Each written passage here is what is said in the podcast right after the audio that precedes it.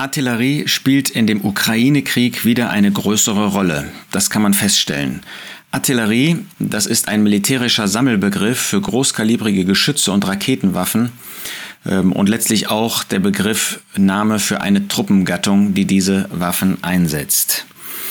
Es ist äh, insofern bemerkenswert, als bei der modernen Kriegsführung man heute eigentlich eher so an, an Cyberkrieg denkt oder an Drohnen und wenig an Artilleriegeschütze.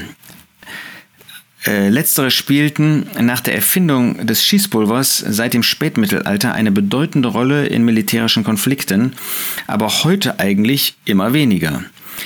Doch nach Ansicht von Militärstrategen wurde die Artillerie nach dem Ende des Kalten Krieges für den modernen Kampf eigentlich immer weniger wichtig, ist jetzt aber in diesem Ukraine-Krieg wieder deutlich hervorgekommen. Warum ist das bemerkenswert?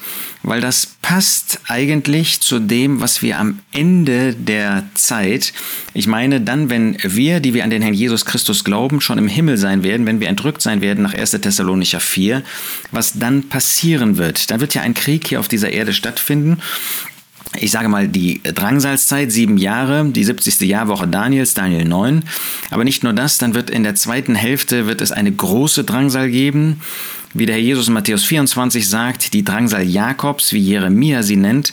Und in dieser Zeit äh, muss es furchtbare äh, Kämpfe in und um Israel geben. Besonders der Assyrer, Iran, Irak, Türkei äh, werden dort gegen ähm, Israel kämpfen, Stellung beziehen. Und dann kommt praktisch in Verbindung mit dem Kommen des Herrn Jesus ein äh, vorletzter oder drittvorletzter, muss ich genauer äh, gesagt ähm, das bezeichnen, ähm, großer Kampf. Da wird nämlich das europäische Heer wird nach Israel ziehen.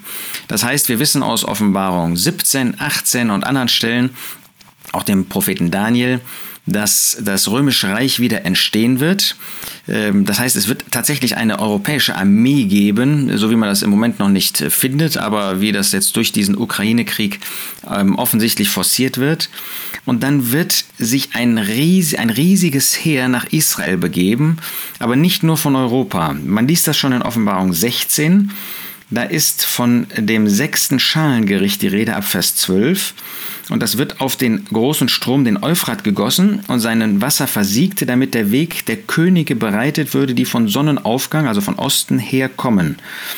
Und dann sah ich, sagt Johannes, aus dem Mund des Drachen, das ist der Teufel, und aus dem Mund des Tieres, das ist der römische Herrscher, und aus dem Mund des falschen Propheten, das ist der Antichrist, drei unreine Geister kommen wie Frösche. Denn es sind Geister von Dämonen, die Zeichen tun, die zu den Königen des gesamten Erdkreises ausgehen, um sie zu versammeln zu dem Krieg des großen Tages Gottes des Allmächtigen. Das ist dieser Kampf, der nach Vers 16 in Hamagedon stattfinden wird.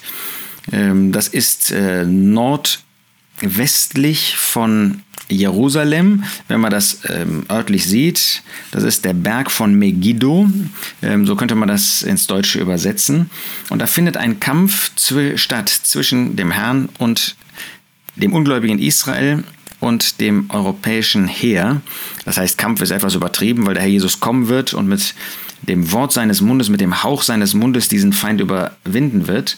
Und dann lesen wir in Offenbarung 19, Vers 17, ich sah einen Engel in der Sonne stehen und er rief mit lauter Stimme und sprach zu allen Vögeln, die inmitten des Himmels fliegen, kommt her, versammelt euch zu dem großen Mahl Gottes, damit ihr Fleisch von Königen fresst und Fleisch von Obersten und Fleisch von Starken und Fleisch von Pferden und von denen, die darauf sitzen und Fleisch von denen, von allen, sowohl von Freien als Sklaven, sowohl von Kleinen als Großen. Das muss also ein solch riesiger Kampfplatz sein mit derart vielen toten Menschen, ähm, dass die, die ganze Vogelschar sich daran sättigen wird. Und dann wird dieser Kampf oder die Beteiligten in Vers 19 bis 21 in Offenbarung 19 beschrieben. Ich sah das Tier, das ist der römische Herrscher, und die Könige der Erde, das sind vermutlich ähm, zum Teil die vom Osten, zum Teil die um Israel herum sind, und ihre Heere versammelt, Artillerie. Also wird ein wirklich ein Heerkrieg sein, ein Krieg, ein Krieg sein, wo Menschen vor Ort sind. Ja, heute würde man denken Cyberkrieg, Drohnenkrieg, äh, irgendwie mit möglichst wenig Verlusten, ob durch die Gerichte, was ich vermute, ähm, die ganze gesamte Infrastruktur, also die ganzen Clouds und so weiter, ähm, die die ganze IT so zerstört werden wird, dass man wirklich mit Gewehren und so weiter dann dahin marschieren wird, ist möglich. Wir können das nicht genau sagen. Sie sind versammelt, um den Krieg zu führen mit dem, der auf dem Pferd saß, das ist Christus, und mit seinem Heer. Wir sind an seiner Seite. Und das Tier wurde ergriffen und der falsche Prophet, also der römische Kaiser und der Antichrist, der mit ihm war, der die Zeichen vor ihm tat, lebendig wurden die zwei in den Feuersee geworfen, der mit Schwefel brennt.